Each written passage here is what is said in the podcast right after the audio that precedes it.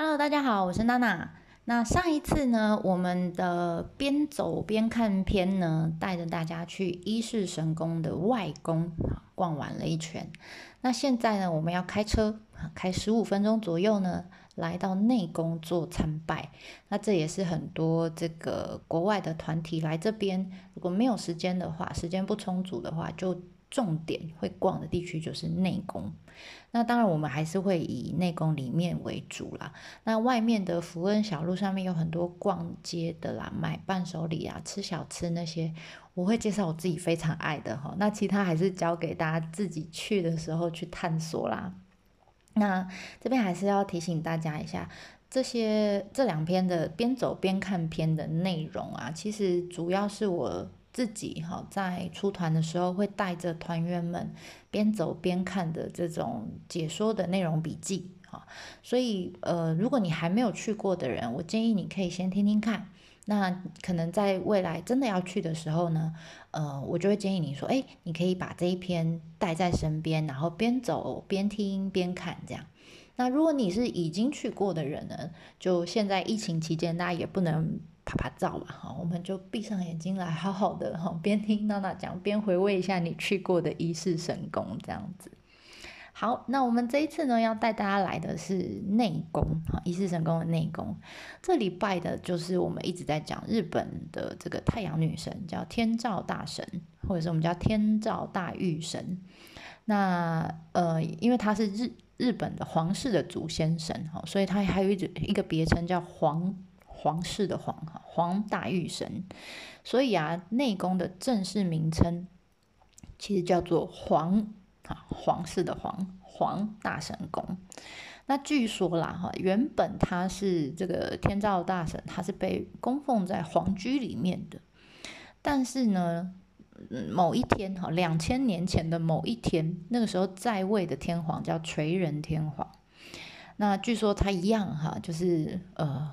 梦到这个天照大神跟他讲，你看神明很爱托梦这件事情，好像全世界都一样，对不对？全世界任何宗教都一样，他就托梦，好就跟这个天皇说，哎，我觉得京都啊真的是太太太吵了哈，太嘈杂了，他想要搬到比较清幽的地方住哈。那于是呢，这个天皇醒来之后啊。他就派他的女儿，哈，他没有自己去，他派他的女儿叫窝姬命，哈，那这些都其实是神话时期的这个人物，哈，所以呃呃可能会有点扯，但是大家就忍耐一下，哈，好，他就派他的女儿窝姬命呢，代替他自己去帮天照大神找，啊，他理想的居住地。就这窝鸡命啊，就到处找啊找哈，东奔西跑的，最后终于找到了伊势这里来。然后呢，找到这边的时候，一样又又接到了阿天的神旨，表示说，嗯，叫做睡哈，那这个这里环境不错，我就想住这里啊，好。所以呢，就这样定下来了。那至于他怎么接到神旨的，不知道哈，就神话嘛。OK，Anyway，就是因为这样，所以一世神宫在两千年前呢，据说了哈，两千年前，但真的有历史开始是一千三百年前啊，就开始坐落在这边了。那我们开始要进到内宫之前，一样我们也会看到一座桥跟一条河川，这条河川我们叫五十铃川。然后桥呢叫做宇治桥，哈，那一样我们上一集有讲到啦，就我们到底是要靠左边走还是靠右边走呢？哎，不知道，那怎么办？第一个方式就是看这个洗手的呃手水色在哪里。哦，我们看到是靠右边，好，靠右边，所以呢，换句话说，我们就直接什么，看着它靠右边走就可以了。那那有些人就说，哎，可是以前哈，据说以前是没有手水色的。那没有手水色的时候，大家怎么判断？你又还没有进去过啊，你就会听到哦，有河流的声音啊。据说以前呢，这个五十铃川呢，他们以前要参拜之前，都会到这个河川里面全身洗澡哈，净身完毕才能继续参拜。那今天就算有了手水色，其实它还保留了内宫，其实还保留了这一块地地方，叫御手洗场。就在进去过桥之后的右手边，好，大家可以听到河流的声音，所以呢，大家就是靠右边走就对了。好，那呃，当然啦，有些人到那边，我不知道是不是西方的习惯哈，到那边之后，日本人也是一样哦，到那边习惯就会把钱丢到这个河川里，记得不要哈，这个也是还记得吗？我们不能来这边祈求私欲啊，我们是来表达感谢哈，感谢神明的，所以不要把钱随便丢进去，这个神宫的人还要把神职人员还要花时间把他们一个一个捡上来哈，这其实是很辛苦的，好。然后这五十铃川其实非常漂亮哈，他现在把它保留下来，当然现在不能晋升了，可是可以来这边洗手，好一样就是用洗手来代表晋升，而且秋天的时候还可以顺顺便赏个枫红，OK。那这里呀，呃，这条河川叫五十铃川嘛，还有一个别称叫玉赏卓川，什么意思？就是据说当初帮这个呃天照大神到处找找。居住地的这个窝基命啊，来到这里的时候呢，曾经在五十铃川洗净他的衣服，好，所以呢就呃就留下了这个名称。那通常我们洗完手之后啊，大家就直接要去这个正宫参拜了哈。可是我建议大家，诶，可以稍微看一下旁边有个小路，哈，在去正宫参拜之前呢，在这五十铃川旁边就有个小路。大家可以走进去，然后呢，里面呢有一个小小的一小块一小块地，它其实没有，真的是它就是一个门跟一个围起来的栅栏哈。那其实这边呢拜的是一个小小的神，叫龙祭神，三点水一个龙哈，其实就是水呀，好瀑布的意思。龙祭神这个神其实就是掌管五十铃川的这个河川的神。那每一年呢，呃，在八月一号的时候，他们就可以把这个在这边。呃，把五十铃川的河水，好，在这边拜过以后呢，就可以把它带回家，供奉在自己家里面的神坛上面，就可以祈求这个全家安全，哈，消灾除病，有点像我们现在那个叫什么平安水的概念，有没有？我们台湾也有嘛，对不对？好，那除此之外呢，我我希望大家先过来，其实是因为这个神还有一个。他除了是管这个河川之外，他还兼任哈，现在都斜杠对不对？他还兼任了一个职位，就是报贝亚的工作，什么意思哈？就是你在去内宫参拜之前呢，呃，我们会我们会先在这边呃跟神明哈，跟这个河川神告诉他说我自己的名字。我的地址哈，然后请这个河川神去转达给等一下我们就会见到的天照大神。那所以呢，其实呃日文呢叫做 Totsuki 桑好，或者是 Toritsuki 桑，就是传话人的意思哈。这所以这个神我觉得超可爱，他好忙哦，他要管河川，然后还要一天到晚帮忙传话哈。这么多人来参拜，要传好几次哈，很辛苦。好啦，那接下来呢，我们继续走哈，往正宫，就是走到参呃参参道的底部就是正宫。那但是途中你会看到左手边有神乐殿啦，右手边会有这个风日奇宫啦等等，有很多岔路。那这个我们呃通常啦，我们会先去正宫参拜完之后回来再来再来拜其他的。好，所以一样，我们先往正宫走。那到了这个正宫的地方呢？一样哈，我们在上一篇有讲过，它一样分左右两块地。那一边呢是正宫，现在有这个建筑物的地方。那旁边空的那块地就是古殿地啊，就是下一次新的正宫的这个呃新建预定地啦。好，那这边一样，参拜完之后呢，我们就会往别宫走。那这里呢，这个其实跟呃外公有很多重复的地方，我们就不再赘述了哈。像这边的别别宫里面有一个哈，一样也是拜这个天照大神，但是拜他的荒玉魂哈。你看这个就跟外公很像哈，所以呢，这个拜荒玉魂的地方就叫荒济宫哈。那也算是内宫里面的这个地位最崇高的，啊，应该说。地位最崇高的别宫啦，好，所以通常我们拜完呃正宫之后，就会先来拜这个地位最高的别宫，一样，它也是在比较高的地方，但它地位呢就相当于在外宫里面的多鹤宫。好，那接下来一样哈，这个跟外公也很像，这边也也会有一堆哈谜一般的石头堆哈，叫四智神哈。那这个四智神呢，其实就在你拜完这个荒济公，回到主参道这个交叉路口的上面，那一样也是被一堆绳子包围起来，然后你也会看到很多日本人手伸在那边，不知道在干嘛哈，一样不要靠上去哈。这个四字神其实就是保护这个神宫四方边界的这个守护神啊，所以呢，其实它也是一个神啊，要把它视为像神明一样，你不要去把手。你你把手放在神明的头上，你想想看，这样是不是很不尊敬，对不对？所以这时候怎么办？一样，就像拜神一样，我们就鞠躬两次，拍手两次，最后再鞠躬一次，用这样子的方式来参拜，这才是对的。好，然后接下来继续走呢，我们会看到旁边呢有神乐殿。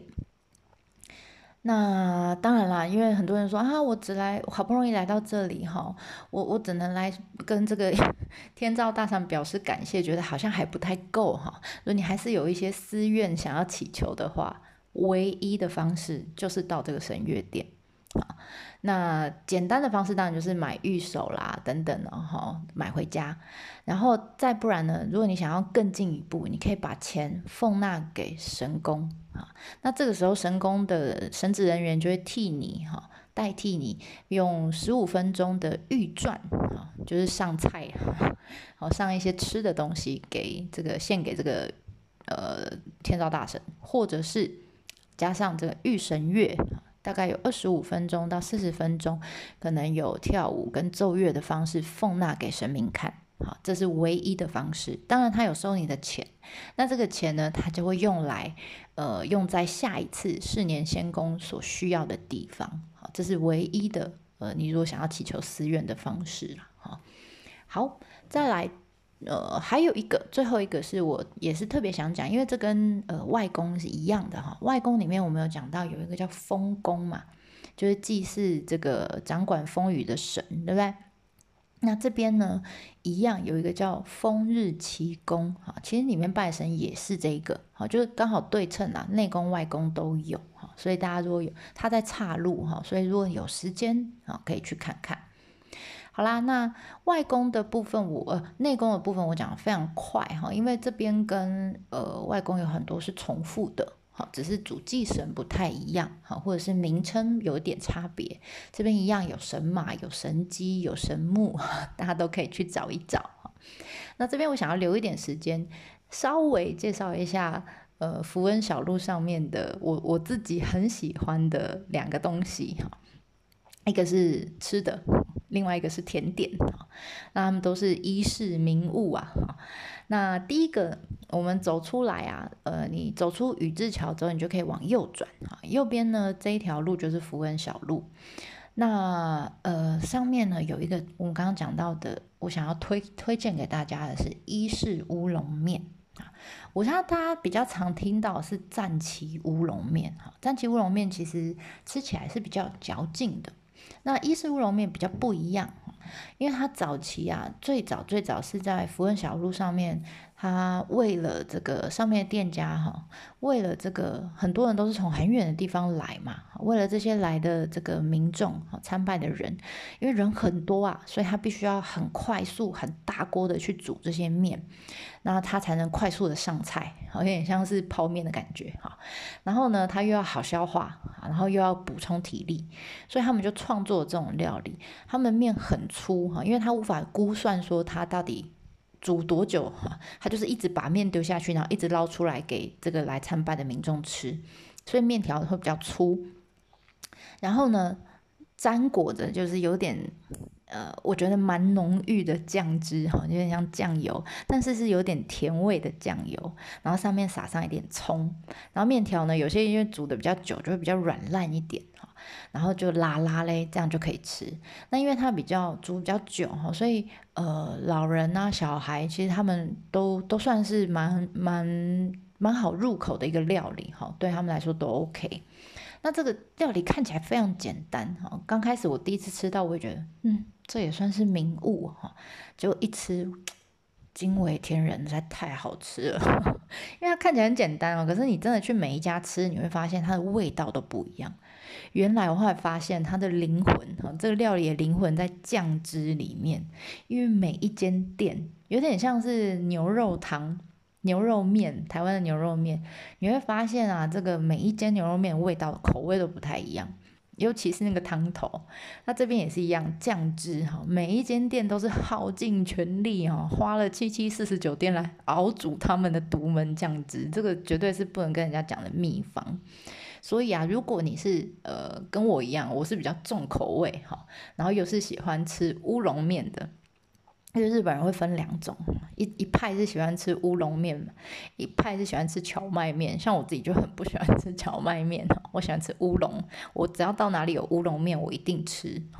那所以如果你是这是比较偏重口味的，然后又有点比较甜一点的料理，如果你喜欢这种口味的话，建议你一定要试看看。这个真的是只有伊势这边才有。当然不是只有伊势神宫啦，其实是说起源在这里，可是伊势的很多地方都有啊。伊势乌龙面，那另外一个名物呢？啊，伊势名物叫做赤福，赤就是红色的赤，哈，福福气的福。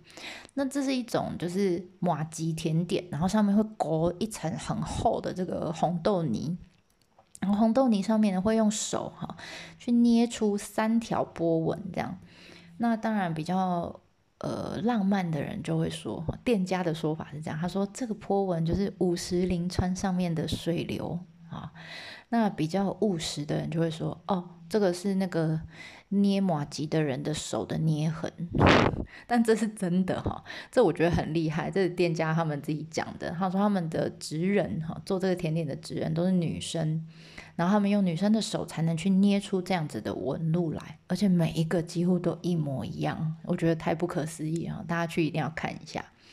那据说啊，这个赤福啊是在江户时期才出现的一个甜点。呃，江户的永保呃保永四年，对不起，保永四年，在西元在一七零七年，这个那个时候哈，那一年在日本的和歌山南部的海域上面。发生了非常强，据说强到有八点四到九点三级的强震，而且这个强震发生的四十九天之后，富士山就大喷发。那这个地震其实到现在啊，最近这几年哈，尤其是这十年来，大家不断的在提南海大地震，日本那边，因为。自从我们刚刚讲这个保永年间的这个一七零七年的地震之后，到现在富士山都没有再大爆发了，所以他们一直很怕哈，他们一直说未来多久多久之前啊，这个一定还会有一次这么大的地震发生哈，这时候东京会很惨，怎样怎样怎样，就会有一些灾害学家在讲哈。那我们讲赤福出现的那一年，就是上一次大地震，在这个和歌山附近这一块发生大地震的时候，那因为那时候天灾不断，然后所以大家的也是人心惶惶，然后很不安嘛，所以这个老板就想到，他说：“哎，有一种东西叫大福，可能大家吃过，就外面是马吉，里面包着红豆馅这样。”他现在把它改过来，他把里面变成马吉，外面变成红豆馅涂在外面。他就说这个东西我们叫做赤福。好，他把它取名赤福的原因就是他希望呢，这个甜点可以像就是赤，如同赤子之心一般哈，用真诚的心呢，让希望透过这个甜点让自己哈，也让其他人啊，让大家可以感受到幸福哈。所以这个其实在。呃，给当时这些致力于复兴家园的这些人哈一点鼓励。那据说啦，那个时候刚开始做的时候，其实砂糖是很贵重的这个物资啊，砂糖很少，所以。刚出来的赤福其实是不是甜点哦？是咸点，是咸诶。那据说是到这个德川家的第八代的将军集中那个时候呢，就鼓励大家这个栽培甘蔗，然后增加砂糖的产量。之后呢，赤福才慢慢变成甜的哈，才是甜点这样。那当然跟日本所有的甜点一样。很甜哈。那如果你是蚂蚁人，一定要吃一下。那或者是嗯，像我虽然不是蚂蚁人，可是我会觉得哇，这个是只有这里才有的哈，又是这里又是起源地，我就是比较喜欢尝鲜的人。那我到这边呢，一定要吃看看，这是一个已经流行了三百年的甜点啦，所以一定要吃看看哦。好，这两个是我推的。那以上呢，我们大概用了四个篇幅哈，介绍了这个一世神宫的历史背景啦，还有非常重要的这个四年迁宫的仪式啦，还有外宫、内宫里面的参拜重点。那我不知道大家喜不喜欢哈，我用这种比较特别、比较冷门的方式来介绍，那希望可以增加以后大家到一世神宫参拜时的一点点乐趣。那谢谢你们啦，那我们下次见喽，ではまたね。